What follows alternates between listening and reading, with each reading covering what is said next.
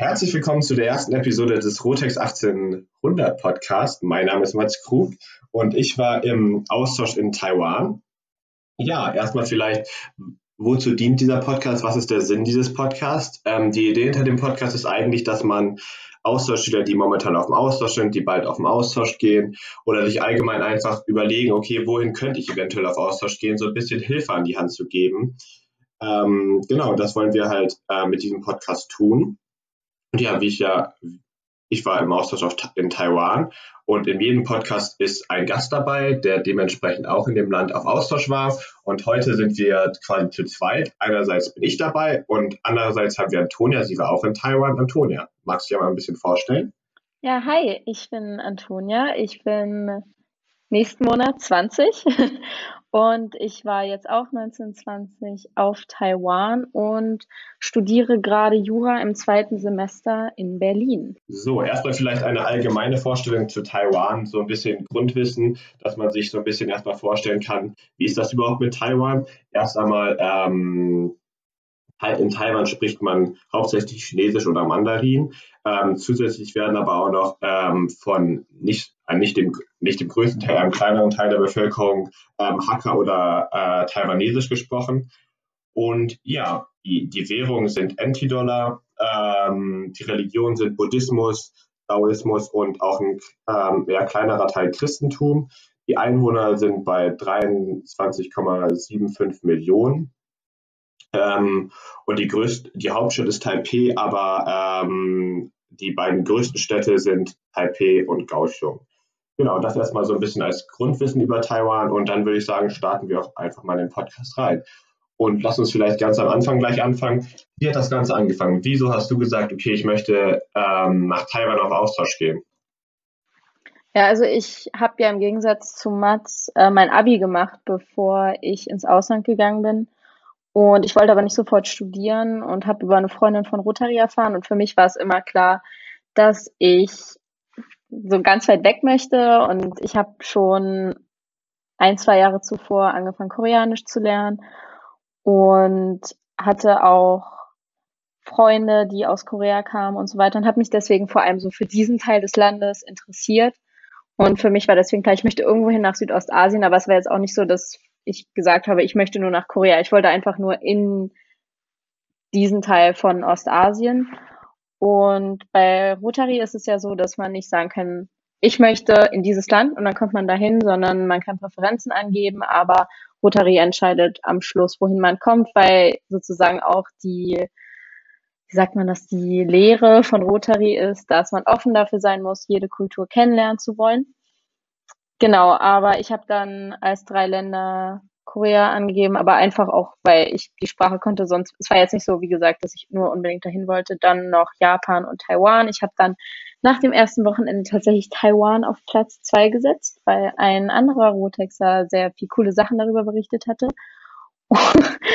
und da ich 18 war, hätte mich Südkorea und Japan gar nicht genommen aus interessanten Gründen und dann ist es schlussendlich wirklich Taiwan geworden.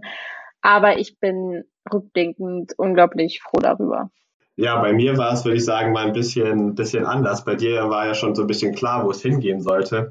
Ich glaube, bei mir war ähm, einfach der Unterschied, dass es so war, ich war mir doch gar nicht bewusst, was eigentlich Austausch so besonders macht. Es war bei mir am Anfang eher so, oh cool, ich gehe auf Austausch und dann lerne ich Englisch und dann kann ich danach irgendwo im Ausland studieren, geht auf Englisch und das ist so das Ziel des Austausches. Aber wenn man mit Rotex, mit, mit, nicht mit Rotex, mit Rotary auf Austausch geht, dann ist halt einfach das Ziel ein komplett anderes. Es geht nicht darum, dass du unbedingt eine Sprache lernst, sondern das ist eher ein Vorteil des Austauschs, aber nicht das Hauptziel, sondern es geht einfach darum, dass man Kultur mit anderen Ländern austauscht. Und ähm, das wurde mir auch sehr schnell bei äh, Rotary dementsprechend klar gemacht, dass es halt um Kultur geht. Und ähm, dann musste ich mich da erstmal so ein bisschen öffnen und so sagen, okay, besteht eventuell auch die Möglichkeit, dass man sagt, könnte es auch in ein anderes Land gehen, könnte es vielleicht nicht in ein englischsprachiges gehen. Und nachdem bei mir so diese Mauer gebrochen war, hieß es dann für mich, dass ich nach Malaysia gehen sollte.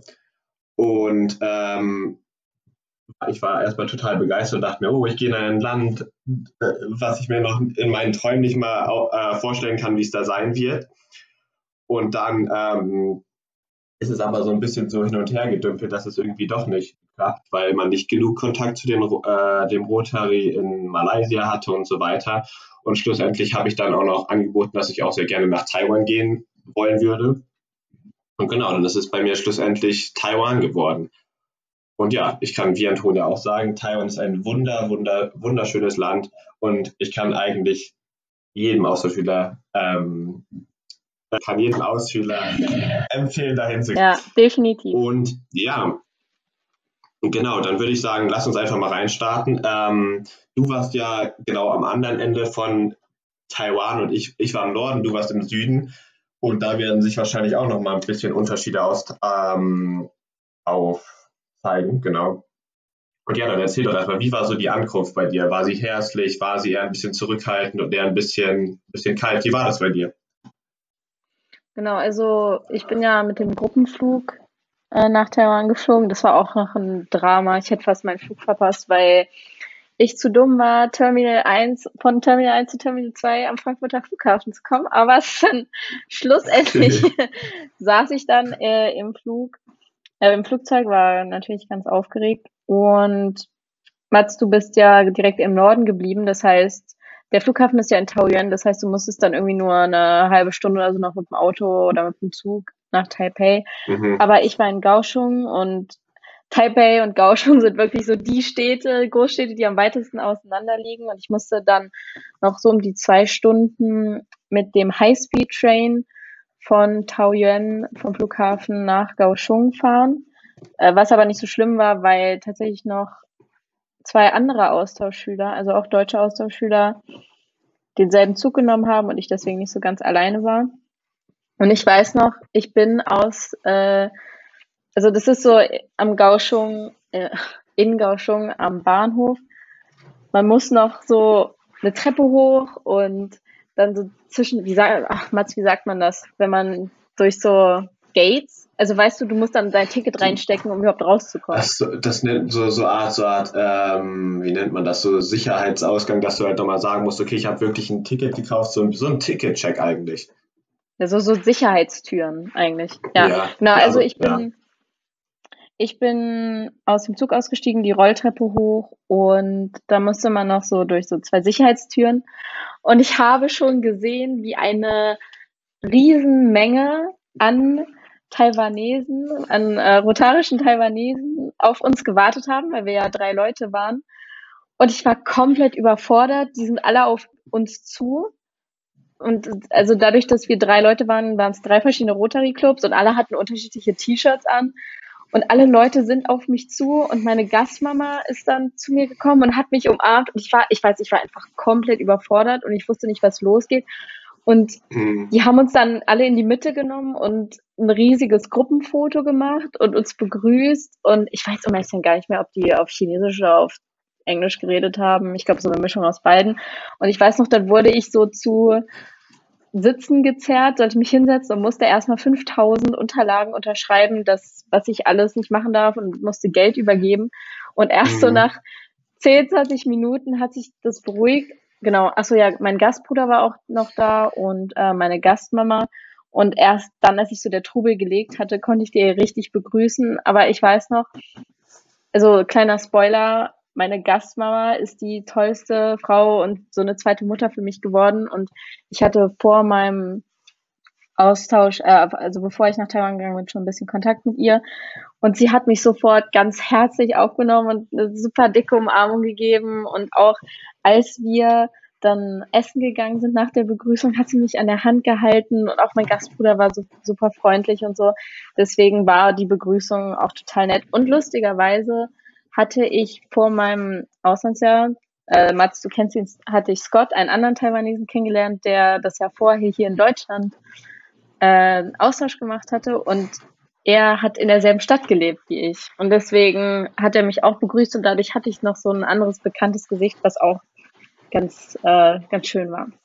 Ja, wie mhm. war es bei dir? Ich glaube, du hast mir das auch noch nie erzählt, wie deine Ja, also bei. Bei, bei mir, ich muss sagen, bei mir war es relativ ähnlich, was du auch beschrieben hast. Du wirst komplett von allen Seiten kommen Leute auf dich zu, die dich schon kennen, aber du kennst die überhaupt nicht. Es wird hier, hier bitte mal das Geld abgeben, irgendwie, wie war das hier, äh, irgendeine Art von Fund, wenn du Probleme machst, dass die äh, damit äh, die, die anderen Sachen dann dementsprechend bezahlt werden können, die aus dem Problem dann dementsprechend resultieren. Und dann sagt er eigentlich hier aber bitte unterschreiben, dass du den, dass du den Regeln folgst. Und hier komm, lass uns nochmal ein Foto machen. Und hier mit der zweiten Gastfamilie auch nochmal ein Foto und mit der dritten Gastfamilie, mit deinem Counselor, ja, genau.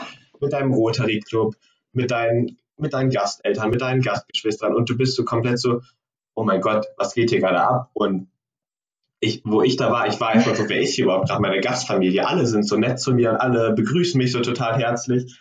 Und dann habe ich irgendwann herausgefunden, ähm, wer meine erste Gastfamilie war. Und ja, dann sind wir, ähm, danach sind wir dann, konnte man ja, wir waren ja eigentlich in Taipei direkt, äh, nicht in Taipei, in Taichung und konnten dann dementsprechend mit, mit dem Auto eine halbe Stunde nach Taipei reinfahren, wo auch meine erste Gastfamilie relativ zentral gewohnt hat. Und das Erste, was meine Gastfamilie gefragt hat, also auf Englisch natürlich, hast du Hunger, möchtest du irgendwas essen?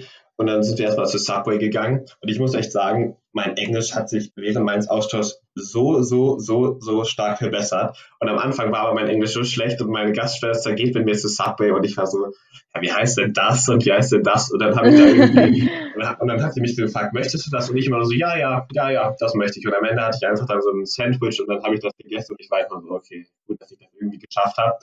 Und dann haben wir den Flughafen verlassen. Aber wie lustig, äh, dass ihr zu Subway gegangen seid, weil ich weiß noch, meine Gastfamilie und es waren auch noch ein paar Leute aus meinem Rotary Club da, die waren der Meinung, ich muss sofort äh, so das Taiwanesischste bekommen, was man kriegt. Und wir sind dann zu dem zu einem Restaurant gegangen. Das ist der erste taiwanesische Laden, der Bubble Tea verkauft hat. Der ist in Kaohsiung, ist ja nicht in Taichung? Das ist so eine Kette mittlerweile. Also die gibt es überall. Ach so. Ist es dieses Blue 50? Nein. Okay, egal. Äh, und, und äh, meine Gastfamilie war der Meinung, dass ich sofort das Taiwanesische bekommen muss an Essen, äh, was es gibt, und zwar natürlich Bubble Tea und äh, einer irgendeine Art von Nudelgericht oder eben, das war ein taiwanesisches Restaurant. Mhm. Und die haben da den äh, Bubble Tea des ersten Ladens serviert, der jemals Bubble Tea in Taiwan verkauft hat. Und ich weiß noch, sie haben mir ein riesiges Glas mit Bubble Tea vor meine Nase gestellt, dass ich, es war ein Liter Bubble Tea. Ohne Es war so viel Bubble Tea. Und äh, ich muss ganz ehrlich sagen, also mittlerweile bin ich obsessed mit Bubble Tea. Ich habe es während meines Austauschgefühl jeden Tag getrunken. Ja, aber als ich das erste Mal probiert habe, ich fand die Bubbles, also die Gin Juice, ich fand die so weird und ich, um ehrlich zu sein, hat es mir nicht so wirklich geschmeckt und es war einfach auch viel zu viel. Ja, wenn die aber, noch einen Liter äh, hinstellen.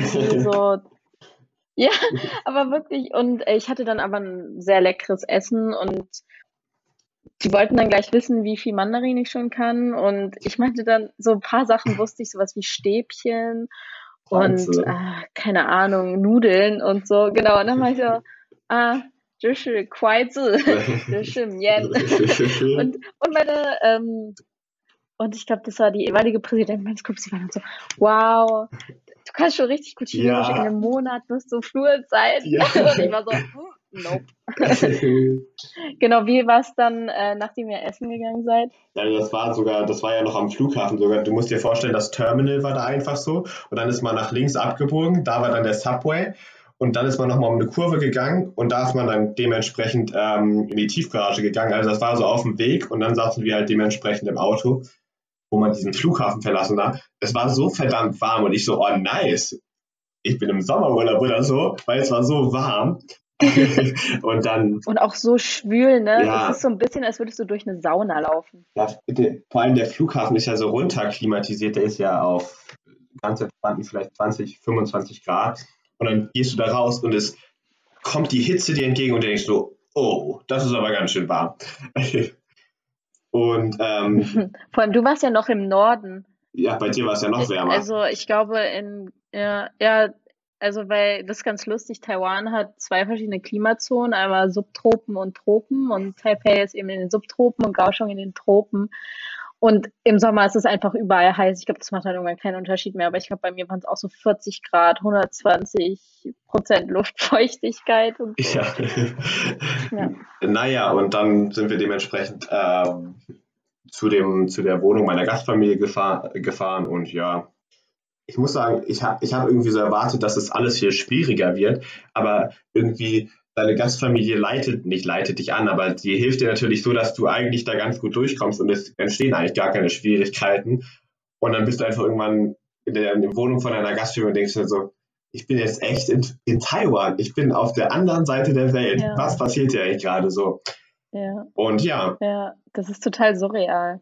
Total. Vor allem auch, weil du, weil, weil du bist geflogen und auf einmal bist du auf der anderen Seite der Welt und du denkst so, aber es ist gar nicht mal so anders. Ich kann ja auch alles machen, wie ich es in Deutschland machen kann. Es ist erstmal so gar nicht, dir werden gar nicht so diese ähm, anderen Sachen deutlich, die in diesem Land natürlich dementsprechend anders sind. Ja, dann lass uns doch mal erstmal damit anfangen. Hast, hast du eigentlich erstmal nur so deine Gasteltern und Gast, hattest du Gastgeschwister? Also, in der ersten ähm, also ich hatte, ich hatte in meiner ersten Gastfamilie, hatte ich Gastgeschwister. Ähm, ja, also bei mir war es in der ersten Gastfamilie einfach so, dass ich eine große Gastschwester hatte, die war eigentlich in, an der Uni in Toronto. Aber sie war über die Sommerferien war sie in, in Taiwan zu Hause und ich hatte noch einen kleineren Gastbruder, der war leider relativ schüchtern und am Ende der Sommerferien ist dann dementsprechend meine Gastschwester, sie ist dann zurück nach Toronto geflogen, um ihr Studium fortzusetzen. Und dann war ich ähm, eigentlich so, zwar mit meinem Gastbruder, der hat aber kaum geredet. Ähm, und dementsprechend war ich so ein bisschen so ohne Gastgeschwister in meiner ersten okay. Gastfamilie. Und ja, das war leider ein bisschen schade, aber ähm, ja. Was ich dich fragen wollte, hast du abgesehen von deinen Gasteltern, deinen Gastgeschwistern am ersten Tag noch andere Personen deiner Familie kennengelernt? Weil bei mir war es nämlich so, ich bin dann mit meiner Gastmama und meinem Gastbruder nach Hause gefahren und meine Großeltern, also in Taiwan sagt man Agong und Amma, die beiden haben über uns gewohnt und die sind dann, ich glaube, eine halbe Stunde, nachdem ich überhaupt erst angekommen bin, runtergekommen und ich wusste, wie wichtig in Taiwan es ist, Respekt gegenüber den Älteren zu zeigen. Und ich war so nervös, die beiden kennenzulernen äh, und konnte es überhaupt nicht einschätzen und wusste nicht, wie ich so mit denen reden soll. Vor allem, vor allem meine ähm, Amma, die konnte kein Englisch und mein Chinesisch war am Anfang halt nicht wirklich gut. Deswegen war das total, äh, ich weiß noch, ich, war so nervös, aber die beiden waren einfach knuffig. Mhm. Und ich hatte auch äh, Kennenlernen, Treffen mit beiden Großeltern. Äh, Culture Shock, wie war das bei dir? Hast du gleich gemerkt, ähm, oh, das ist ja total anders, oh, ich komme damit überhaupt nicht klar oder oh, es gibt gleich Probleme damit oder bist du so eigentlich relativ entspannt, hast du dich daran gewöhnt und es gab eigentlich gar keine Probleme? Wie war das bei dir? Oh, das ist schwierig. Also ich muss sagen, ich glaube am Anfang, zumindest bei mir war es so, es ist einfach alles so neu und anders und so viele neue Eindrücke, dass ich glaube, wenn das sofort, dass mein Gehirn das so ein bisschen verdrängt hat, schockiert zu sein, weil ich glaube, sonst wärst du komplett überfordert mit allem. Aber danach so ein paar, mhm. also irgendwie, ich glaube, am ersten Tag hat sich gefühlt alles noch ganz normal angefühlt. Und dann so die erste Woche sind mir einige Sachen aufgefallen, die super anders waren. Und ich glaube, das krasseste für mich war, ich bin mit ähm, meiner Gastmama einkaufen gegangen. Und das Ding ist, in Kaohsiung leben fast keine Ausländer. Vor allem, also vor allem keine Ausländer, die nicht Ost Südostasiaten sind, also die ganz anders aussehen. Und ich war gefühlt die einzige. Keine Europäer. Genau, oder, oder keine Amerikaner, Südamerikaner, so. Mhm. Und ich war. Keine hellen Haare, keine blauen Augen. Ja, und ich war in meinem Stadtgebiet. Das ist auch ein Gebiet, wo so gut wie gar keine Ausländer wohnen. Und wir sind dann einkaufen mhm. gegangen und es war so komisch, die einzige mit zu sein, die so aussieht wie ich. Und ich weiß noch, meine Gastmama hat einen Einkaufswagen geholt und ich habe vor dem Eingang des Supermarkts gewartet und es kam ein kleines Mädchen mit ihrer Mama vorbei und hat dann an dem Ärmel von ihrer Mama gezuckt und hat auf mich gezeigt. Ich weiß nicht, was sie gesagt hat, aber so nach, nach dem Motto, Mama, guck mal. Und generell, ich habe noch so die ersten zwei Wochen voll gemerkt, wie ich angestarrt wurde. Weil es ist halt natürlich, wenn du es nur gewöhnt bist, überall Taiwanesen um dich rum zu haben und dann auf einmal so ein weißes, blondes Mädchen kommt, klar, das ist was Besonderes und da guckt man auch mal. Allerdings mhm. habe ich weiß nicht, wie es bei dir war, aber ich habe mich super, super schnell dran gewöhnt. Äh, und ich habe es dann irgendwann gar nicht gemerkt und es war komplett normal. Hat das denn, hat das denn nachgelassen oder, oder würdest du sagen, das ist eigentlich von der, von der Intensität, dass sich Leute regelmäßig eigentlich so ein bisschen angestarrt haben, ähm, gleich geblieben oder ähm, wie war das? Oder hast du es einfach nur eigentlich so verdrängt, dass das Leute machen? Wie war das bei dir? Also ich glaube, es ist gleich geblieben. Ich habe es einfach nur nicht mehr wahrgenommen. Also es, ich war, ich glaube, das war einfach für mich dann so, dass ich so schon darin integriert war, weil ich mich super mit meiner Familie verstanden habe und auch super mit meinen Mitschülern, dass es für mich normal war, durch Gauschungen zu laufen und wenn mich Leute angestarrt haben. Also die Schule war nochmal was anderes am Anfang, aber ja, das war dann komplett normal. Ja, und was das Essen anging, also ich mochte schon immer japanisches Essen, koreanisches Essen. Klar, so in, wenn man es in Deutschland isst, ist was ganz, ist jetzt nicht so originell wie das, was man im jeweiligen Land bekommt.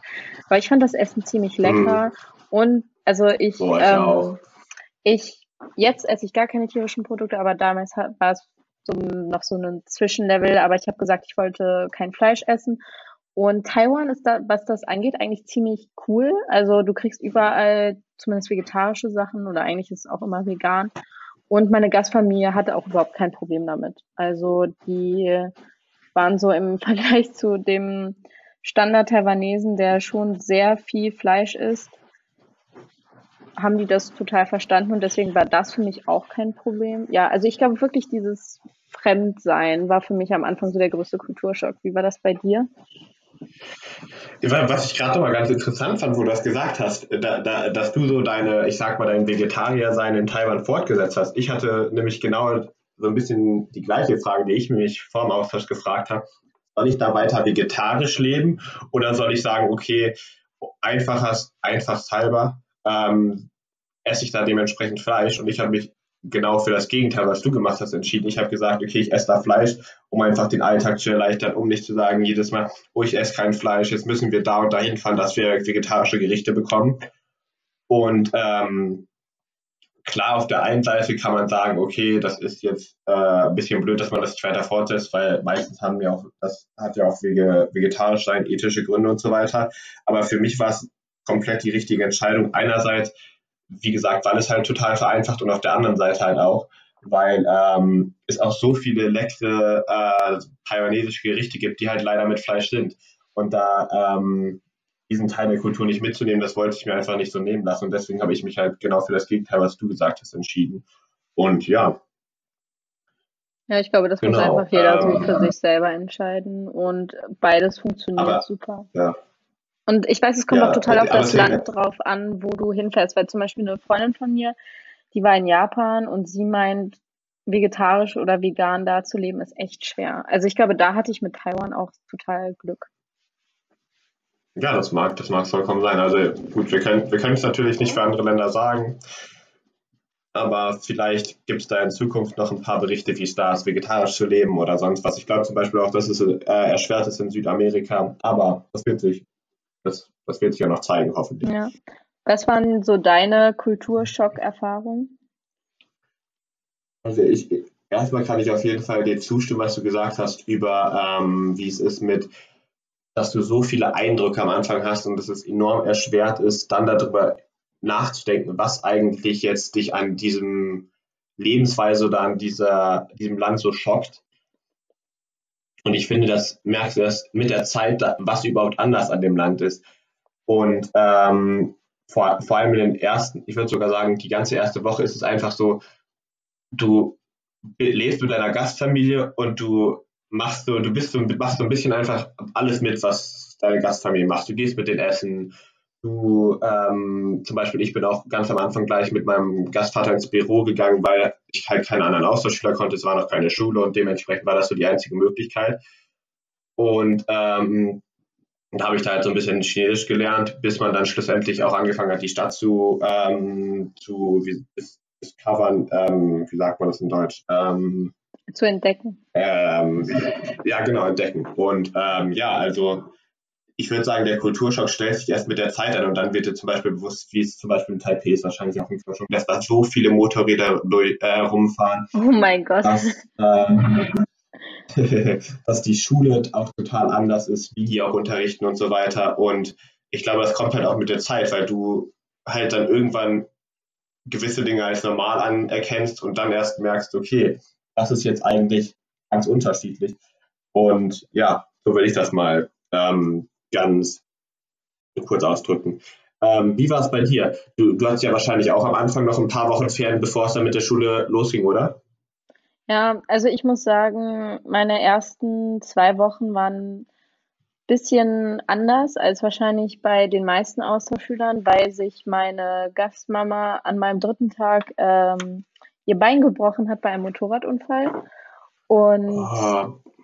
äh, ich irgendwie dachte, dass ich wahrscheinlich jetzt Gastfamilien wechseln muss. Und das war, ich glaube, wir waren eine Woche alleine damit beschäftigt, das alles zu regeln. Und was ich ganz beeindruckend fand und super rührend und ganz, ganz toll, dass meine Gastfamilie gesagt hat, nein, du bleibst hier, wir sind jetzt deine Familie, wir kümmern uns um dich. Und dann zum Beispiel, also meine Mutter ist dann relativ schnell aus dem Krankenhaus wieder rausgekommen, ich glaube nach, einem, nach einer Woche oder so.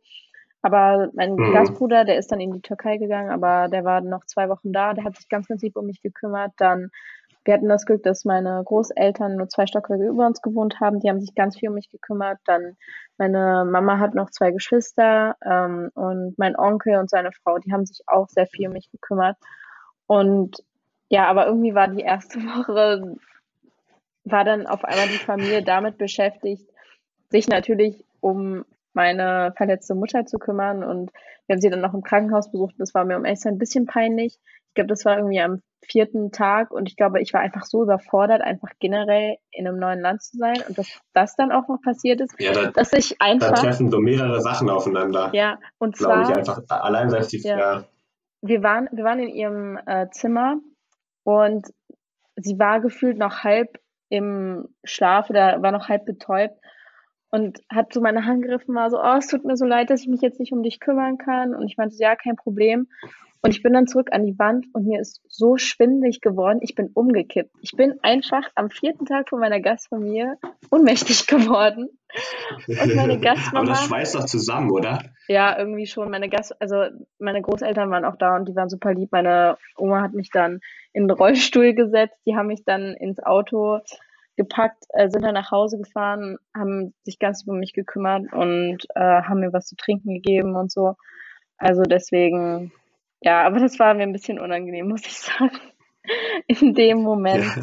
Ja, und äh, dann haben mich aber mein Opa und mein äh, Onkel so in der Stadt die ersten zwei Wochen rumgeführt. Und ich weiß noch, wir haben dann noch eine andere Austauschschülerin vom Flughafen abgeholt mit meinem Gastbruder.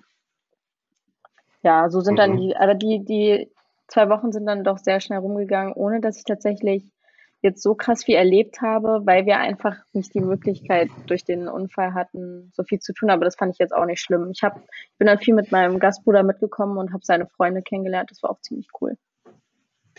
Aber ich, ich glaube, auch in den ersten Wochen kannst du gar nicht so viel, ähm, viel ähm, entdecken, weil es halt einfach so ist, dass du sagst, ähm, du bist in dieser Phase, wo du erstmal auf die, das Leben da klarkommen musst und noch gar nicht in, in dem den Gedanken hast, okay, jetzt gehe ich hier mal raus in die Stadt und gucke mir das mal alles so alleine an. Das ist halt bei mir erst, ich würde sagen, nach vier, fünf Wochen angefangen, weil ich da erstmal so war, okay, jetzt komme ich erstmal mit meiner Gastfamilie klar, dann komme ich erstmal mit dem Leben hier klar, dann komme ich erstmal äh, mit den Leuten hier klar und dann kann ich losgehen und sagen, jetzt gucke ich mir auch mal an, was es hier sonst noch so gibt. War es bei dir auch so, dass ihr einen Monat lang nicht alleine raus durftet? Also bei uns war es so, ich durfte nur mit meiner Gastfamilie äh, raus, deswegen konnte ich auch gar nicht Gauchung alleine decken. Ich meine, ich kann es irgendwie verstehen, dass die die Verantwortung für einen haben und vor allem, wenn man in einem fremden Land ist, dann sich verlaufen könnte oder sonst was passieren kann. Mhm. Aber eben auch dadurch, dass dann nicht so wirklich viele Familienmitglieder was mit mir machen konnten, konnte ich auch gar nicht so viel raus. Also ich war dann auch in der Schule und so und deswegen war ich dann irgendwann beschäftigt, aber so die ersten zwei Wochen ja, kon also das war dann auch so einer der Gründe, warum ich gar nicht so viel entdecken konnte am Anfang. Ich glaube aber, ich glaube, was halt in Taiwan sehr vertreten ist, einerseits ist natürlich ähm, Taipei nochmal deutlich internationaler als es Kaohsiung ist, das hast du ja gerade schon gesagt oder beschrieben, wo du über ähm, die Besonderheit einer weißen, weißen Frau in, in Kaohsiung ein bisschen erzählt hast.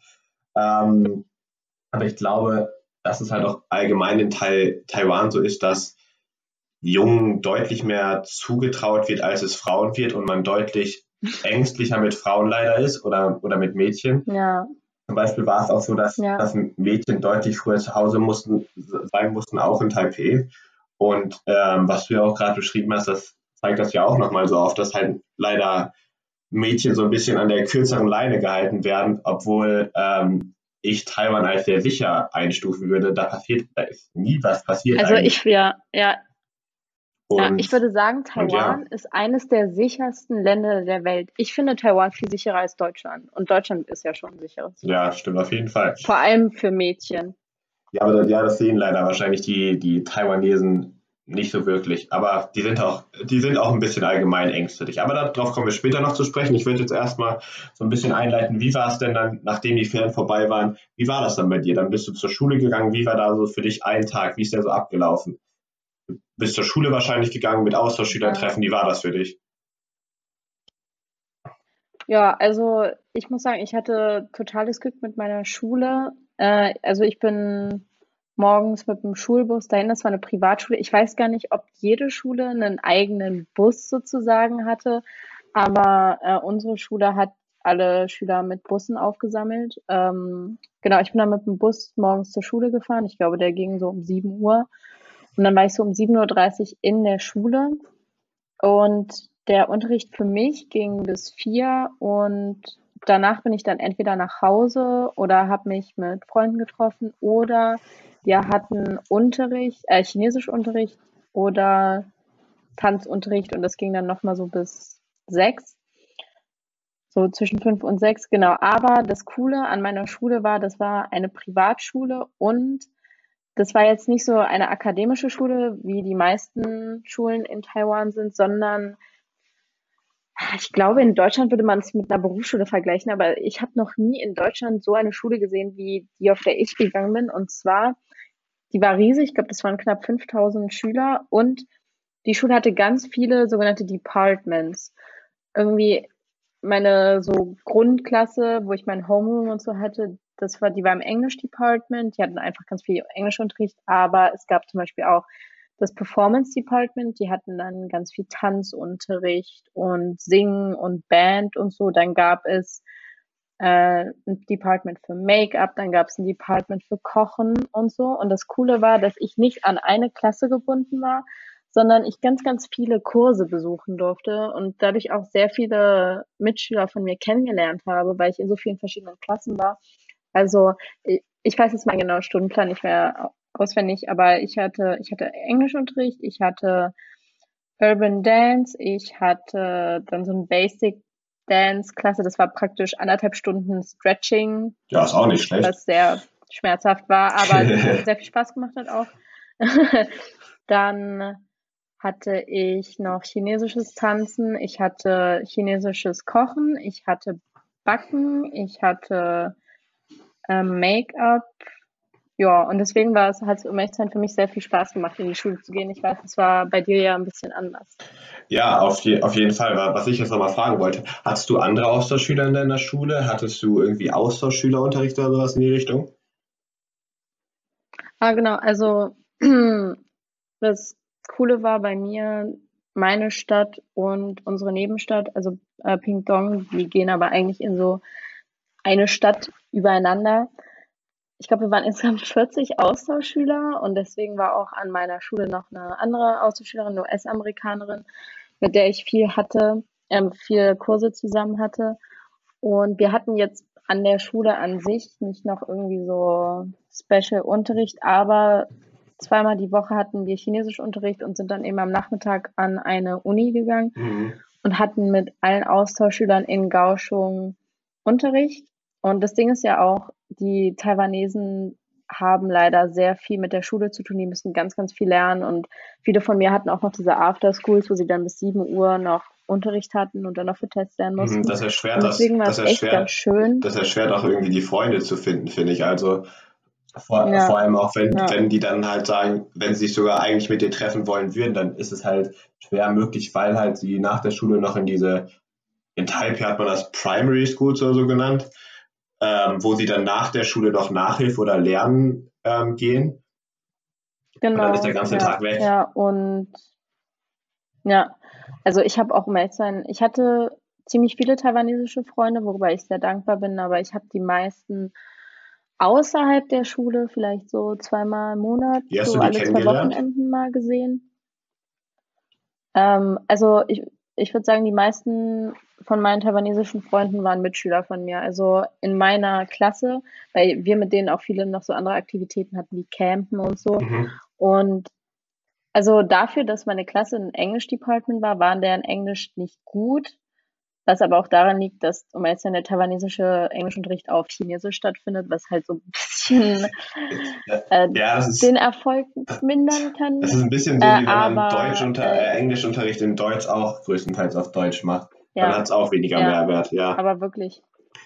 Ja, aber ich hatte das Glück, dass einige meiner Mitschüler sehr offen auf mich zugegangen sind und sich auch schon für äh, andere Kulturen und so sehr interessiert haben und deswegen auch mit mir reden wollten. Und auch eine meiner Mitschülerinnen, die waren ja in Mexiko. Und ich muss schon sagen, also die meisten meiner taiwanesischen Freunde, deren, die konnten ganz gut Englisch sprechen, weil ich glaube am Anfang sonst wäre auch die Kommunikation gar nicht möglich gewesen. Nee, überhaupt nicht. Weil mein Mandarin echt erst so nach einem halben Jahr so weit war, dass ich einigermaßen Gespräch führen konnte. Mhm. Genau, also deswegen, so die meisten meiner Freunde waren in meiner Englischklasse, aber ich hatte dann auch Freunde in, mein, in meinem Dance Department und äh, in meinem Backunterricht und tatsächlich zwei Freundinnen von mir, die konnten überhaupt kein Chinesisch, aber äh, kein Chinesisch, kein Englisch, aber die sind so warmherzig und so offen auf mich zugekommen und dann haben die es trotzdem irgendwie geschafft zu kommunizieren. Also tatsächlich am Anfang mehr so über die haben so ein bisschen versucht auf Englisch zu reden, ich so ein bisschen auf Chinesisch und habe versucht, die zu verstehen und wenn es nicht ging, dann auf Google Translate.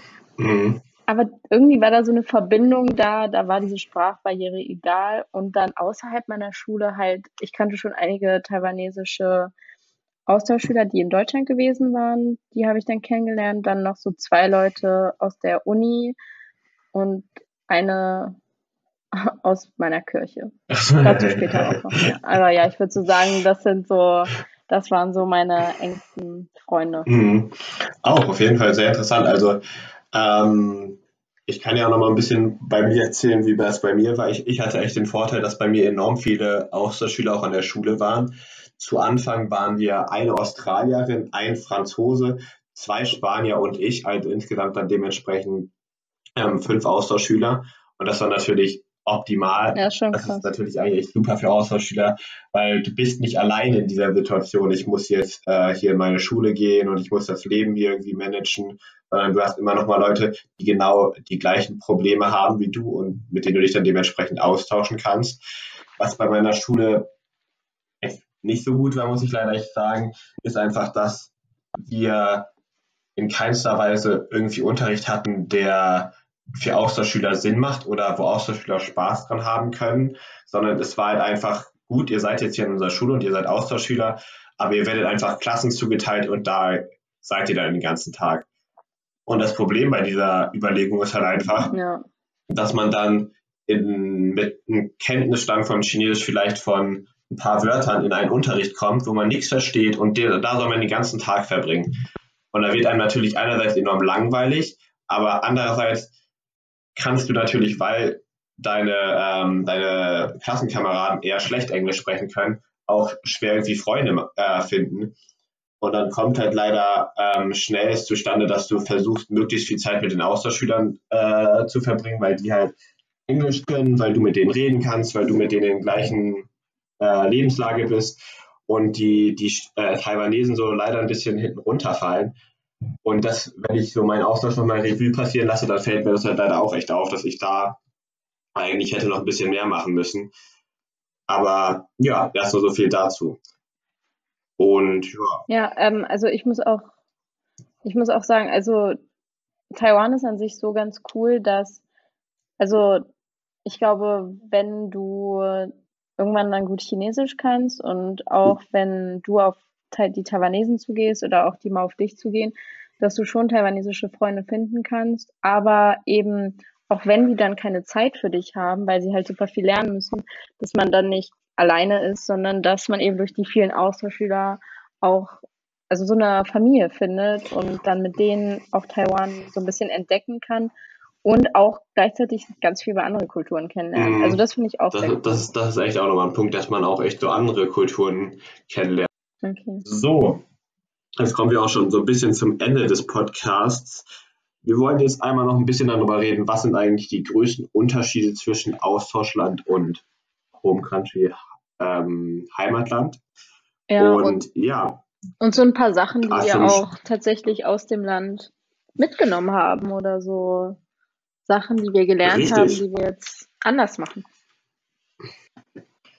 Ich, ich, muss mal, ich muss mal ganz am Anfang gleich mal eine Sache ansprechen, was mir so aufgefallen ist. Ich weiß, wie das bei dir war. Vielleicht ist das bei dir auch erhalten geblieben, aber ich hatte während meines Austausches so ein krasses ähm, Selbstverantwortlichkeitsgefühl, dass ich für alles wirklich 100% selbstständig verantwortlich bin. Und ich weiß nicht, aber seitdem ich wieder in meinem, hier in meiner Heimat bin und so weiter, ich weiß nicht, das ist zwar noch irgendwie da, aber es ist lang nicht mehr so stark, wie es während des Austauschs war. Wie ist meinst das bei dir? Hast du das auch oder? Meinst du damit auch so, dass du für alles verantwortlich bist, auch für Sachen, die so gar nicht in deinem Einfluss sind? Oder was meinst du damit? Mach mal ein Beispiel. Also sowas wie, äh, das ist jetzt ein krasses Beispiel, aber sowas wie ein Freund von dir kommt dich besuchen, fährt nach Hause und auf dem Weg passiert ein Unfall und du fühlst dich dafür verantwortlich, weil er dich ja besucht hat. Nee, so, so, so, so in die Richtung will ich das nicht mal auslegen, sondern ich würde das eher so in die Richtung auslegen. Äh, ich bin dafür verantwortlich, was ähm, wie Leute über mich denken, dass ich mit allen richtig ähm, alles organisiere, dass ich mit Leuten das und das mache und so weiter und dass ich zum Beispiel auch ähm, bisschen so auch meiner Gastfamilie entspreche, dass ich Chinesisch gut lerne und so weiter. Mm. Ich will auch noch sagen, dass ich das jetzt auch noch habe, aber ich glaube, dadurch, dass man quasi selbstständig oder fast alleine so gelebt hat, zwar in der Gastfamilie, aber schon sehr selbstständig und selbstverantwortlich, äh, fällt das bei mir jetzt so ein bisschen weg, dadurch, dass ich jetzt ja wieder bei im Hotel Mama angekommen bin. hm. Also, so wie du es beschrieben hast, so dieses, dass man so für alles selber verantwortlich ist. Keine Ahnung, ich bin, wobei, ich habe noch ein halbes Jahr zu Hause gewohnt und bin dann nach Berlin gezogen. Und dementsprechend bin ich jetzt für mich auch mhm. selber verantwortlich. Aber äh, wo ich dir zustimmen muss, ist dieses, wie man auf andere wirkt und dass ich irgendwelchen Erwartungen entsprechen muss. Also vielleicht ist das auch noch, ja. ja, oder vielleicht ist es noch mal so ein bisschen in eine andere Richtung. Aber vor meinem Austausch, ich habe mich so darum besorgt, wie andere Leute von mir denken und was ich für ein Image nach außen habe und so.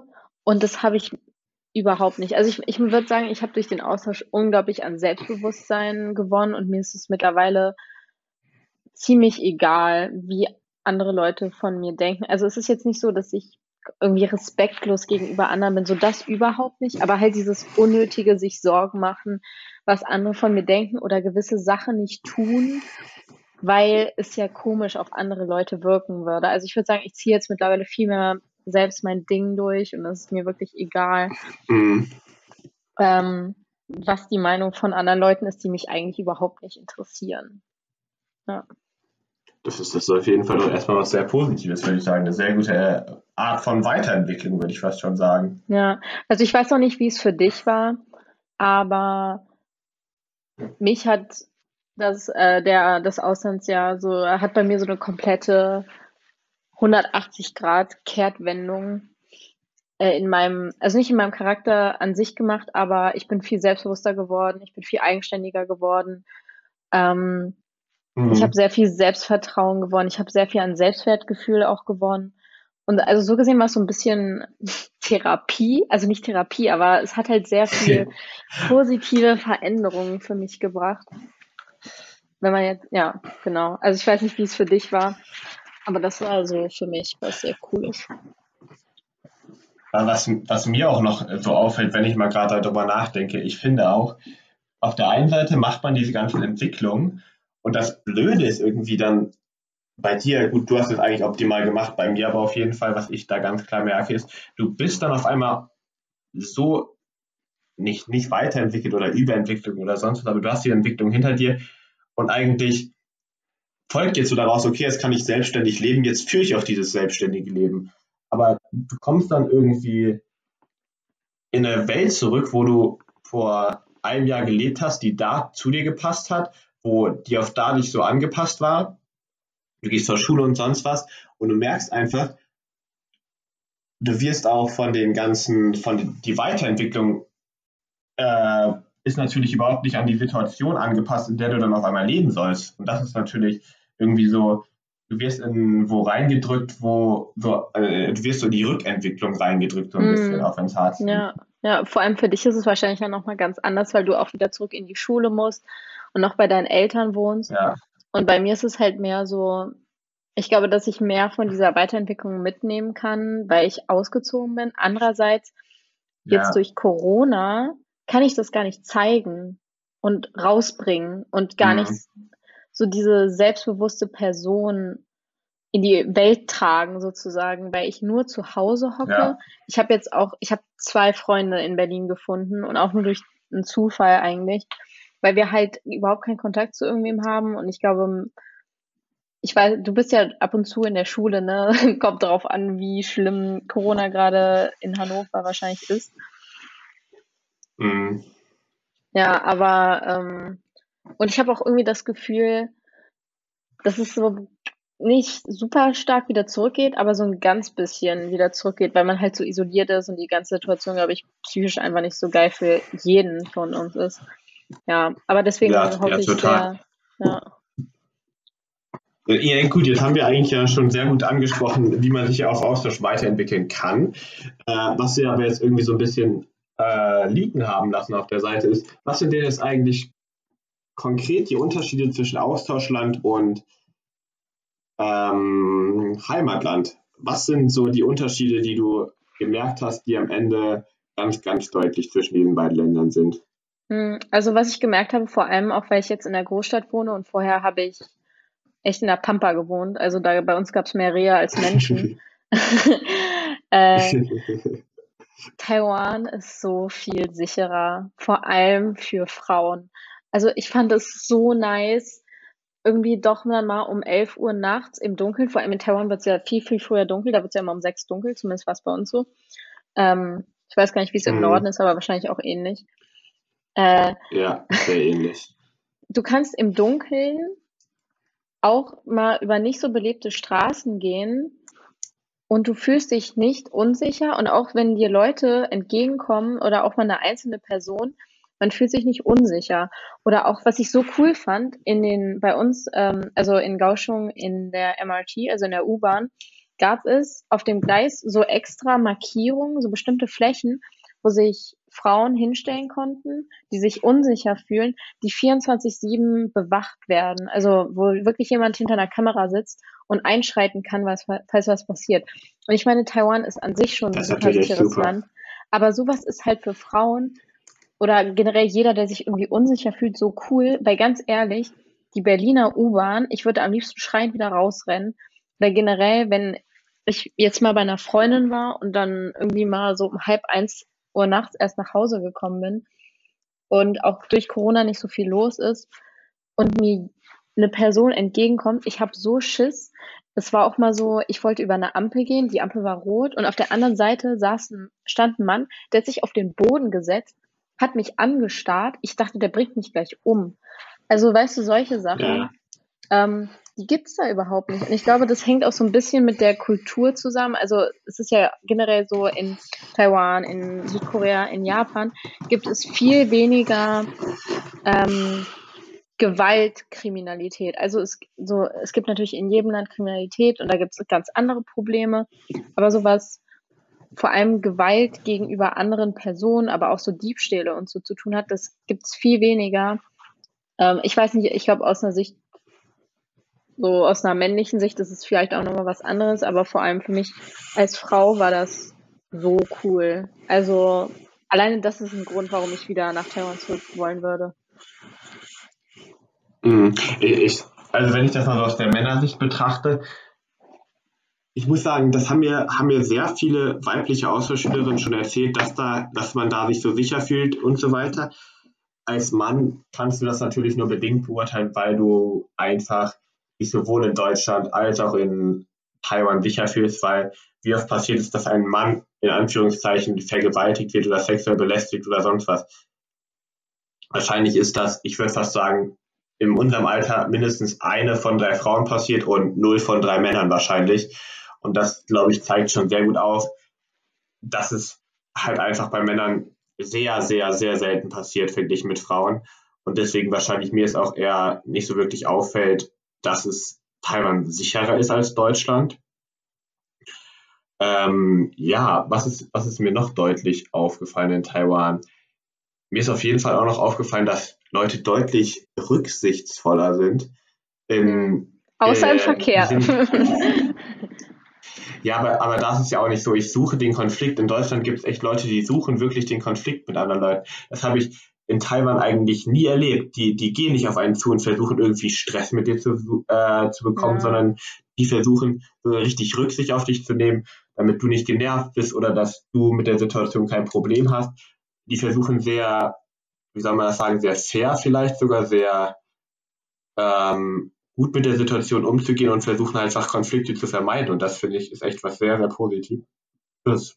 Ja, total. Also auch so was die generelle Stimmung angeht. Also ich habe auch das Gefühl, dass in Deutschland es eine viel passiv-aggressivere Stimmung gibt als in Taiwan. Und ich fand das so interessant. Ich meine, hier in Deutschland fallen wir beide ja überhaupt nicht auf. So, wir sind so vom mhm. Aussehen halt voll die deutsche Kartoffeln. Und in Taiwan, vor allem wie gesagt auch bei mir, in, auch bei mir im Süden, du, du siehst von Kilometer Entfernung, dass wir nicht Taiwanesen sind. Und das, ähm, aber trotzdem habe ich mich in der Öffentlichkeit wohler gefühlt. Weil ich, ich weiß nicht, ob du es kennst, aber in Deutschland, es gibt so, Leute starren dich so an, so richtig, ja, wirklich so, so passiv-aggressiv. Und ja. in Taiwan sind die Leute so auch, ich glaube, eher neugierig. Also, ähm, mhm. aber und es ist, aber jeder macht dann so trotzdem sein Ding. Und auch zum Beispiel in Restaurants, die Leute sind, ich habe noch nie einen unfreundlichen Kellner oder Mitarbeiter in einem Restaurant oder in so einem Getränkladen oder so erlebt. Noch nie. Oder auch zum Beispiel, wenn, vor allem am Anfang, als mein Chinesisch noch nicht so gut war und ich aber trotzdem auf Chinesisch bestellen wollte, um es zu äh, üben, Mhm. Die, die waren so geduldig und haben auch nochmal nachgefragt, aber jetzt nicht genervt nachgefragt und so. Also das fand ich schon, schon ziemlich cool. Ja, das Einzige, wo die Leute halt generell einfach keine Rücksicht nehmen, ist der Verkehr. Da kannst du froh sein, wenn du über die Straße gehst und nicht überfahren wirst, aber das ist nochmal eine andere Geschichte. Ja, aber, aber da ist es ja auch so, also ich weiß nicht, wie oft du im Verkehr, was ihr wahrscheinlich warst du auf dem Motorrad unterwegs? Ja, manchmal bin ich bei äh, meiner Gastfamilie oder so hinten drauf mitgefahren oder bei Freunden. Hm, also, also das gab es bei mir eher nicht. Man ist also, dadurch, dass das MNT-System in Taipei so gut ausgebaut ist, fährt man damit oder man ist halt im Auto von der Gastfamilie. Ähm, da kriegt man natürlich mit, dass enorm viele Scooter und Motorrä äh, Motorräder unterwegs sind, aber einem wird gar nicht so, glaube ich, die Gefahr bewusst, in welcher man sich da oder diesem, diesem Trubel, in welchem man sich befindet, wenn man auf so einem Motorrad fährt. Und das ist schon sehr extrem in Taiwan, dass es so viele Motorräder gibt, aber ich glaube, die Situation wirklich wird einem echt erst bewusst, wenn man wirklich sich mal in diesen Verkehr begibt auf dem Motorrad. Beim Auto ist ja eher so, ja. du bist so in deiner schützenden Kapsel so ein bisschen. Ja, also ich muss sagen, es macht aber auch voll Spaß, weil hier in Deutschland, also fährt man ja eigentlich nur Motorrad, vor allem auf dem Dorf, so um so von Dorf zu Dorf oder so von Stadt zu Stadt zu kommen. Aber in Taiwan sind die Großstädte ja so groß und dass das eigentlich so das am meist gewählteste Fortbewegungsmittel ist. Und Es macht aber auch echt Spaß, da mitzumachen, äh, also da mitzufahren, vor allem wenn es dunkel ist. Und das ist ja auch nochmal so eine Sache, die ganz anders ist in Taiwan als in Deutschland. Diese ganzen Lichter und diese ganzen hell beleuchteten Schilder von irgendwelchen Läden. Es ist ja nie dunkel in den meisten Straßen. Und es ist also so eine ganz halt andere Atmosphäre. Ab, ob du in der Stadt wohnst, ne? Das hängt ja echt davon ab, wo du wohnst wahrscheinlich, weil ich würde sagen, das ist in Hannover ähnlich, oder? Was meinst du? Naja, aber ich finde, es ist schon was anderes. Also in Berlin, äh, klar ist es beleuchtet dadurch, dass Leute Licht in ihrer Wohnung anhaben. Aber ich meine, diese bunt beleuchteten Schilder in den Straßen, ich finde. Du meinst das, die Leuchtreklame? Ja, genau. Ich finde, das hat einen ganz mhm. anderen Flair, als wenn du hier in Berlin nachts über den Kudamm fährst. Ja, das stimmt. Ja. Mhm, ja. Ja, ich, ich wäre auch gerne. So... Oh, sorry. Ich wäre ich, ich, ja, ich, kann, ich gebe das, ich gebe das vor, sofort wieder nicht ab. Ich wollte nur noch eine sagen, Sache sagen. Ich glaube. Ich wollte dich nicht ja, unterbrechen. Ich wäre auch, ich wäre auch super gerne mal irgendwie Motorrad oder sowas gefahren, aber ich weiß nicht, ich war nie in dieser Situation, dass ich das hätte mal machen können. Und somit ist mir diese Erfahrung leider, wie nennt man das? Entgangen. Ähm, entgangen, richtig. Danke, Antonia. So, jetzt kannst du, äh, gebe ich das Wort gerne an dich ab, bitte. Äh, ich wollte dich eigentlich was fragen, und zwar, was sind so Sachen, die du tatsächlich an Deutschland sehr wertschätzen gelernt hast, weil es in Taiwan einfach viel krasser ist oder auch vielleicht eher was Negatives im Vergleich zu Deutschland? Ich, was ich am meisten wertgeschätzt habe oder was ich am meisten vermisst habe, ist, muss ich sagen, auch wenn das taiwanesische Essen so gut ist, vermisst man am meisten deutsches Essen. Das klingt total blöd, aber es sind total banale Dinge, wie zum Beispiel gutes Brot. Ich das muss stimmt. sagen, da ist Taiwan echt Schauleben so ein bisschen. Also ja. die kriegen es nicht auf die Reihe, gutes Brot zu backen oder sonst was. Das kriegen die einfach nicht hin. Oder zum Beispiel gibt es auch nicht sowas wie Döner in Taiwan. Das vermisst man halt total. Aber so, so allgemeine Dinge würde ich jetzt nicht sagen, so dass man jetzt sagt, okay, nö, also sowas wie ich vermisse mein Zimmer, ja gut, vielleicht ein bisschen, aber ich komme auch vollkommen damit klar. So, also ich würde sagen, das ist, das Essen ist echt der große Faktor, obwohl das taiwanesische Essen so gut ist. Finde ich ganz lustig. Also ich muss sagen, Brot habe ich auch richtig doll vermisst, weil ja, es gibt halt diese, es gibt so, so eine Art Toast, aber das ist ja kein Brot. Und dann gibt's noch so süßes ja. japanisches Brot, aber das ist auch nicht wirklich Brot. Mich haben auch mhm. mal Taiwanesen gefragt, ist deutsches Brot nicht so hart? Und das ist so, nein, ihr habt ja. einfach kein richtiges Brot. ähm, aber sonst, keine Ahnung. Ich glaube, na gut, dadurch, dass ich halt kein Fleisch esse, so dieses typisch deutsche Essen fällt bei mir oft weg und ja, ich finde Döner auch ganz nice, aber es jetzt, ich muss sagen, ich habe deutsches Essen nicht so krass vermisst. Also ich könnte echt den Rest meines Lebens nur das Essen auf Taiwan essen, wenn es Brot ja. gäbe. Aber das ist, das ist jetzt nochmal was viel so mehr was Gesellschaftliches. Und aber, obwohl ich nicht mehr zur Schule gehe, sondern hier zur Uni, oder auch, ich meine, das lässt sich auch auf die Uni beziehen. Ich bin so froh, was für ein Bildungssystem wir in Deutschland haben. Es wird ja so oft auf das Bildungssystem in Deutschland geschimpft, aber die Leute wissen gar nicht, wie gut sie es haben.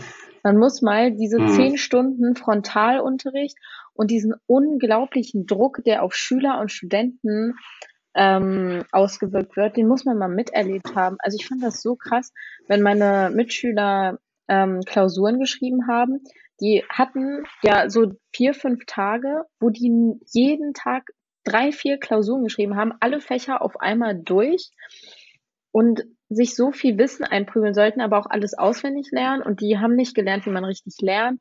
Also zum Beispiel hier äh, meine amerikanische Mit-Austauschschülerin, die musste wegen irgendwelcher Credits den, die Mathe-Klausuren mitschreiben. Und ich meine, die war jetzt auch nicht so krass gut in Mathe, aber die war zum Teil besser als unsere taiwanesischen Mitschüler, weil die einfach nur auswendig gelernt haben und dann in Mathe, wenn ein unbekanntes Problem dran kam, nicht wussten, wie sie es zu lösen haben. Aber halt mhm. halt vor allem dieser unglaubliche Druck und auch, ich meine, bei uns zählt ja 60 Prozent des Abis so die ganzen Noten, die man vorher kriegt und nur die Abi-Klausuren dann so ein Drittel. Und da, die haben aber wirklich nur diese bestimmten Tests und auch ich habe jetzt Freunde, die ähm, an Unis studieren, also die jetzt studieren und zur Uni gehen und die haben zum Teil überhaupt keine Zeit, mir zu schreiben, weil die so busy sind. Oder mein Gastbruder, der studiert Ja. Architektur. Und die mussten jetzt irgendwelche so Modelle fertig machen. Und er meinte, an sich macht es ihm total viel Spaß, aber die hatten halt überhaupt nicht genug Zeit. Und er hat irgendwie in den letzten vier Tagen nur zehn Stunden insgesamt geschlafen und überlebt auf Kaffee und Energy Drinks und ist super müde. Und sowas haben wir halt nicht. Also klar, ich studiere Jura, das ist auch extrem anspruchsvoll, aber so im Vergleich dazu haben wir es schon echt gut. Und wir haben Freizeit und wir haben Hobbys und wir können am Wochenende uns frei nehmen und werden nicht mit Tests volle geballert.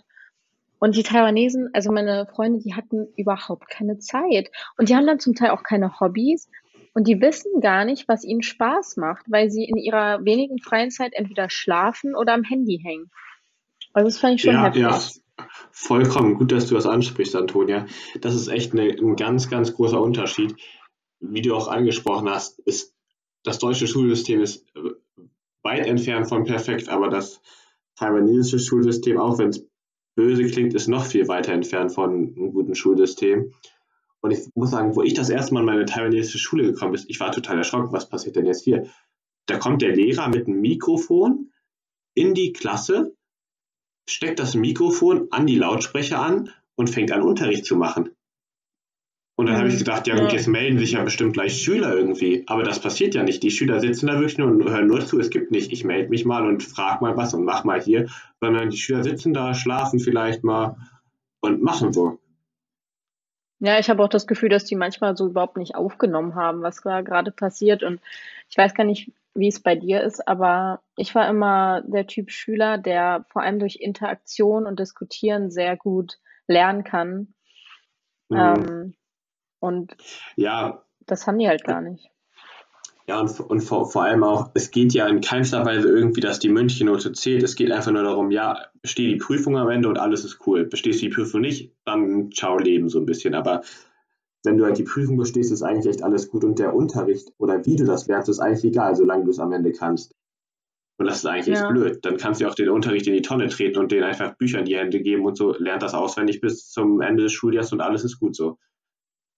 Ja, also, aber auch, dass die so lange da, also ich habe das Gefühl, die sind viel länger in der Schule und lernen und am Ende bleibt viel weniger hängen als bei uns. Ich meine, ich, wenn du mich jetzt in Physikunterricht stecken würdest, wüsste ich auch nicht mehr viel. Aber auch so dieses einfach, wie man sich gut Stoff aneignet und wie man ihn anwendet. Oder halt, wie gesagt, dass die Englischunterricht auf Chinesisch hatten. Ich finde das so, Okay. Ja, ich, ich konnte nicht mal am Anfang den Englischunterricht folgen. Das Einzige, was Englisch in diesem Unterricht ist, ist sind, wir, wir sprechen jetzt Vokabeln zusammen. Ja, aber alle murmeln so vor sich hin und der Lehrer ist dann doch der lauteste und das bringt irgendwie doch nicht so viel. Ja, Ja, und, und, und was, und ja, ich, also was, was mir halt auch nochmal echt sehr, sehr stark aufgefallen ist, einfach, die lernen nicht Dinge anzuwenden, die lernen Dinge auswendig zu lernen. Es ist so nicht selber denken, sondern ähm, nur wiederholen und auswendig lernen. ja, ja, also bereit, deswegen, ich, das, gla- be- ja. Willst du noch, ja, sag ruhig, Antonia, ich höre dir zu. ähm, ja, ich glaube, um ehrlich zu sein, dass es als Ausländer in Taiwan, dass man es echt gut hat, weil auch sehr viel, es gibt ja auch sehr viel so gesellschaftlichen Druck und total viele von meinen Freundinnen die nicht irgendwie nur 50 Kilo gewogen haben und halt nicht diese extremen Gene hatten, wo du so super dünn bist. Die haben sich alle so fertig gemacht und auch so was Aussehen angeht. Also ich habe das auch das Gefühl, dass Aussehen da viel wichtiger war und aber auch alle wollten Europä oder europäisch oder so Western aussehen. Also total viele, die haben dann irgendwie meine, meinen Arm neben ihren gelegt und war so, wow, du bist so hell oder du, du hast so helle Augen oder deine Haare. Dabei fand ich vor allem die Taiwanesen, die waren alle so cute und so hübsch und die, die wertschätzen gar nicht so ihre Identität gefühlt, was manche Sachen angeht und wollen anders, also wollen so westlich aussehen und das fand ich voll schade. Ja, ich, das, das glaube ich, liegt auch einfach daran, dass, dass die Kultur so, es ist nicht komplett westlich orientiert. Aber ich weiß auch nicht, woher das kommt, aber das, das habe ich auch bei, bei, bei den Taiwanesen gemerkt, also bei den, bei den männlichen Taiwanesen. Also die, die sind halt genauso. Die sagen, oh, du bist so groß, oh, voll cool, ich wäre auch gern so groß. Aber ja. so what? Ich, ich, jede, jede Person hat doch, oder jede Kultur oder jede, dieser Kontinent hat doch so seine eigene Schönheit. Man kann doch auch schön sein, wenn man so asiatisch ist. Weißt du, was ich meine? Hm. Ja, finde ich auch. Und ich finde, man merkt halt auch, dass sowas Frauen und Männer angeht, dass es noch zum Teil sehr krass unterschiedlich ist, wobei ich glaube, das ist in anderen Ländern noch krasser, aber so, weiß nicht, ja, ich habe auch das Gefühl, auch. halt diese ganzen, sowas wie hier Gesetze mit diesen Gleichberechtigungsquoten und so, das gibt, also so krass gibt's das gar nicht. Aber was ich dann wiederum cool fand, ich habe das Gefühl, dass unsere Generation in Taiwan, was zum Beispiel sowas wie LGBTQ angeht oder so Geschlechterverteilung, sowas wie, dass Jungs sich nicht schminken dürfen oder dass sich Jungs keine High Heels anziehen dürfen oder sowas, dass viele von denen, was das eigentlich viel offener waren und viel weniger so dumme Sprüche gemacht haben, als hier in Deutschland. Vor allem was Jungs anging. Also ich weiß nicht, ob das nur so meine Bubble war, weil ich auch viel mit Leuten zu tun hatten, die halt so in Performance und Tanzen und so, aber auch Leute so aus meiner ganz normalen Klasse. Also ich hatte in meiner Klasse ein Mädchen, die war bi und die war mit einem anderen Mädchen aus einer anderen Klasse zusammen, die hat da ganz offen drüber gesprochen. Dann ein Klassenkamerad von mir, der hat mal, als er gefragt wurde von der ganzen Klasse, auch von dem Lehrer, was er sich zum Geburtstag wünscht, war er so, ah, ich wünsche mir einen Freund und so. Das war, ich fand das so cool die waren da viel offener und da wurden viel weniger dumme Witze drüber gemacht als hier in Deutschland. Aber ich, also ich finde, das ist ganz, ganz auch nicht nur, was das jetzt betrifft, in Deutschland ganz, ganz stark vertreten. Ich finde zum Beispiel, was ich auch gemerkt habe, ist, die machen auch unnormal Witze über Vegetarier und sonst was. Ich verstehe das auch nicht. Das macht für mich überhaupt auch gar keinen Sinn. Und ja, ich, ich würde dir, würd dir zustimmen, das mag aber ich würde sagen, es ist auch so ein bisschen in der Kultur drin, dass, dass Männer sich schminken. Es gibt, ich weiß nicht, du, du, du bist auch in diesem ganzen Cake-Pop-Game ein bisschen mehr drin als ich wahrscheinlich. Aber da gibt es ja, ich glaube zum Beispiel diese ganzen ähm, südkoreanischen Musiker, die schminken sich ja auch eher stark. Und ich glaube, in der asiatischen Kultur ist das schon viel, viel mehr angekommen, als es in der westlichen einfach ist. Und ich glaube, dadurch entsteht auch so eine Akzeptanz. Ja. Ja, wobei ich es auch so dumm finde, weil ich meine, die ganzen Celebrities, die sind ja auch geschminkt bei den Oscar-Verleihungen ja. und den Filmen. Ja, Man total. sieht es halt nur nicht so stark. Aber es ja. ist halt dieses, so gefühlt ist dann so, die sehen ja natürlich aus und es ist ja okay, aber in Ostasien haben die dann auch so richtig krassen Lidschatten und die feiern das halt voll. Die, die tragen auch Crop Tops und so. Also ich finde das super cool. Aber es ist halt auch mehr so die jüngere Generation, wobei Taiwan da auch sehr weit fort, sehr viel fortschrittlicher ist. Die, das ist ja auch das einzige Land, wo die gleichgeschlechtliche Ehe eingeführt wurde. Aber ich meine, deren mhm. Präsi die Präsidentin Tsai Ing-wen, die feiert das ja auch voll. Ich habe auf deren Instagram gesehen, es gab die, dieses Gesetz wurde vor ein paar Monaten ein Jahr alt und die hat dann so ihre ganze Instagram-Story so damit voll geballert, so ja, so Pride und Gleichberechtigung und so. Das ist halt auch nochmal was anderes. Ja. ja, auf jeden Fall. Aber das fand ich echt ähm, cool. Ja, ich, glaub, ich glaube, dann, dann lass uns noch einmal zum, zum letzten Thema kommen, bevor wir, bevor wir dann den Podcast eigentlich schon zu Ende neigen. Ähm, ja, hast du noch irgendwelche Pläne? Was machst du jetzt? Lernst du weiter Chinesisch? Hast du da noch Pläne? Das hast du ja gerade schon ein bisschen angesprochen. Wie sieht es aus? Willst du noch mal ins Austauschland zurück? Gibt es da schon Pläne? Wie sieht das bei dir aus? Genau, also ich muss sagen, Chinesisch gelernt habe ich leider weniger, als ich es hätte machen können. Ich, geht's dir da ähnlich? So. Ja, total. Also das ja. fällt irgendwie so hinten, hinten, runter, weil du wirst so in dein altes Leben zurückgeschubst und dein, in deinem alten Leben war kein Chinesisch und du hattest einfach andere Aufgaben, die Priorität so ein bisschen hatten. Und ja. da fällt Chinesisch einfach total hinten runter. Das ist total schade. Aber ich glaube, wenn du dich nicht wirklich aktiv dafür entscheidest, einen Chinesischkurs oder sowas zu machen, dann bleibt das leider auch so. Ja, also ich meine, ich schreibe mit meiner Gastfamilie komplett auf Chinesisch und auch mit meinen Freunden. Und wenn ich telefoniere, versuche ich halt so gut es geht auf Chinesisch zu reden. Also deswegen, ich merke, so was Schreiben und so angeht, geht es, aber vor allem das Sprechen und auch meine, also nicht meine Aussprache, aber die Töne und so. Ich merke auch, dass ich dann bei manchen Wörtern nicht mehr so ganz die Töne weiß oder dass ich viele Wörter vergessen habe. Und ja, also ich weiß ja auch, mit Jura ist halt super anspruchsvoll. Und wir haben sehr, sehr viele Kurse, aber ich habe mir jetzt auch wieder vorgenommen, mich trotzdem wieder mehr hinzusetzen, weil ich meine, an sich macht es mir sehr viel Spaß und es, ja. ich glaube auch, dass es nicht sehr viele Leute gibt, die in Deutschland, die Chinesisch sprechen können.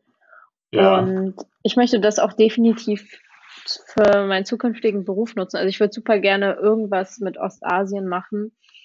Ähm, ich hatte ja auch überlegt, ob ich Chinesisch studiere, aber es ist tatsächlich besser in Deutschland, was in Anführungszeichen Vernünftiges zu studieren, wie Jura oder BWL oder International Business. Und dann Sprachkenntnisse und Auslandserfahrung zu haben, weil das viel mehr gesehen, gerne gesehen wird als so, ja, wow, du hast praktisch in der Uni einen Sprachkurs für drei Jahre besucht, aber was kannst du noch? Ähm, mhm. Ja, und sonst, ich ja, also ich habe ja das mit dem Stipendium schon gesagt. Also ich bewerbe mich da jetzt. Das ist dann, die Bewerbungsfrist ist Ende Oktober. Und dann werde ich irgendwann Anfang nächsten Jahres Bescheid bekommen und würde, wenn es klappt, dann Mitte August nach Taiwan, um für ein Jahr da zu wohnen. Also ich würde dafür mein Studium pausieren, aber meine Uni ist da zum Glück, was das angeht, die unterstützen internationale Erfahrung total. Und ich würde meinen Schwerpunkt, also das Jurastudium besteht aus Grundstudium, Hauptstudium, Schwerpunkt und Vorbereitung aufs Examen. Und ich würde gerne meinen Schwerpunkt zum Teil im Ausland machen, auch in irgendwo in Ostasien. Das geht auch, sogar in Taiwan tatsächlich. Ich weiß allerdings mhm. nicht, ob mhm. mich meine Uni äh, wieder nach Taiwan lassen würde, wenn ich schon mal dann ein Jahr vorher in Taiwan war. Aber das würde ich auch machen, wenn mich dafür bewerben, wenn das jetzt mit dem Stipendium nicht klappt. Aber wir haben auch Partnerunis in Südkorea, in Japan, in Singapur, in Hongkong. So dahin würde ich super gerne. Das ist bloß ein bisschen schwer, weil man selbst cool. dafür haben muss. Ja, also ich möchte oh, aber definitiv ja. weiterhin auch, ich würde auch super gerne noch mal ein Jahr in ein ganz anderes ostasiatisches Land. Also ich könnte mir auch super gut vorstellen, noch mal ein Jahr nach Südkorea zu gehen oder nach Singapur, weil ich das einfach so interessant mhm. finde. Ja. Ja, so solche Erfahrungen zu machen, wie wir es schon gemacht haben, aber auch eben in einer ein bisschen anderen Kultur. Und ich glaube aber, dass eben so dieser Bereich der Erde mich am meisten interessiert. Also ich würde auch super gerne mal nach Brasilien oder ich weiß nicht. Ja, kann, nach Kanada kann, kann ich auch nur so, zustimmen. Die Welt ist interessant, Antonia. Ja, ja aber ich glaube wirklich auch, dass so von, wenn man wirklich überlegt, mal eine längere Zeit dazu leben, dass mich dieser Teil der Erde doch am meisten anspricht und auch beruflich würde ich gerne mal sowas in die Richtung machen, aber naja, mal gucken. Erstmal muss ich irgendwie mein Studium zu Ende bringen. Ja, aber das, also das, das, das hört sich doch auf jeden Fall bei dir erstmal nach einem richtig guten Plan an. Du, du hast eine Idee, wie du nochmal nach Südostasien kommen könntest. Du könntest auch deinen Schwerpunkt in die Richtung setzen. Dann hast du auch immer noch die Möglichkeit, dass du nochmal in die Richtung reisen könntest. Und ja, es ist doch alles erstmal sehr positiv. Ja, wie ist das eigentlich bei dir? Weil ich meine, du machst ja jetzt nächstes Jahr dein Abi, ne? Richtig, nächstes Jahr steht Abi bei mir an, wenn alles klappt.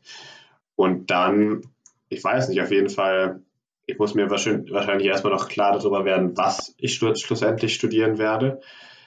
Aber bevor ich studieren werde, werde es wahrscheinlich auch nochmal irgendwo ins Ausland gehen. Vielleicht geht es nochmal nach Südostasien, vielleicht geht es auch nach Südamerika, Afrika, Nordamerika, I don't know. Es gibt so viele schöne Plätze auf der Welt. Und da ist es gar nicht mal so wichtig, wo man unbedingt hinreist.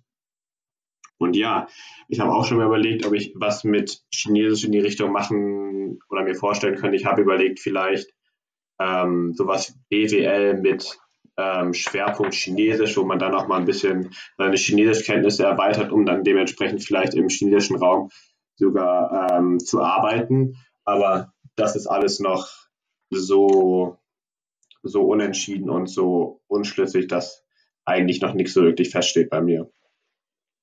Ja, aber das klingt doch auch cool. Also ich habe ähm, echt das Gefühl, dass bei allen so nach dem Auslandsjahr, egal wo sie waren, dass alle so einen kleinen Auslandstick bekommen haben und irgendwas schon so in die Richtung machen wollen, äh, machen möchten.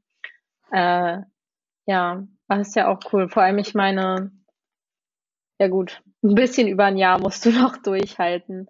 Aber vielleicht ist das ganz gut, weil dann hoffentlich man auch wieder mehr ins Ausland kann. Und ja, vollkommen. Ich glaube, momentan ist es halt auch einfach total blöd zu studieren, aber was will man machen? Ich kann froh sein, dass ich gerade noch zur Schule gehe. Es ist weniger schlimm, Corona mit Schule zu haben, als Studium mit Corona. Aber wer weiß, wann überhaupt Corona vorbei sein wird. Ja, aber da muss ich auch sagen, ich weiß nicht so, wie es dir geht, aber jedes Mal, wenn ich Nachrichten darüber gelesen habe, wie gut Taiwan so die ganze Situation gehandelt hat und wie furchtbar Deutschland das gemacht hat, ich war immer so ein bisschen stolz. Oder auch jedes Mal, wenn ich dann irgendwas über Taiwan lese und so, dann so ein bisschen so, als wäre es so mein Land, obwohl ich natürlich nicht da geboren ja. wurde. Ja, total. Kann, dieses, dieses Gefühl kann ich total gut nachvollziehen. Und ja, hast du noch, hast du noch äh, ein Schlusswort, Antonia? Was ist dein Schlusswort, ein Schlusswort. an die zukünftigen Austauschschüler?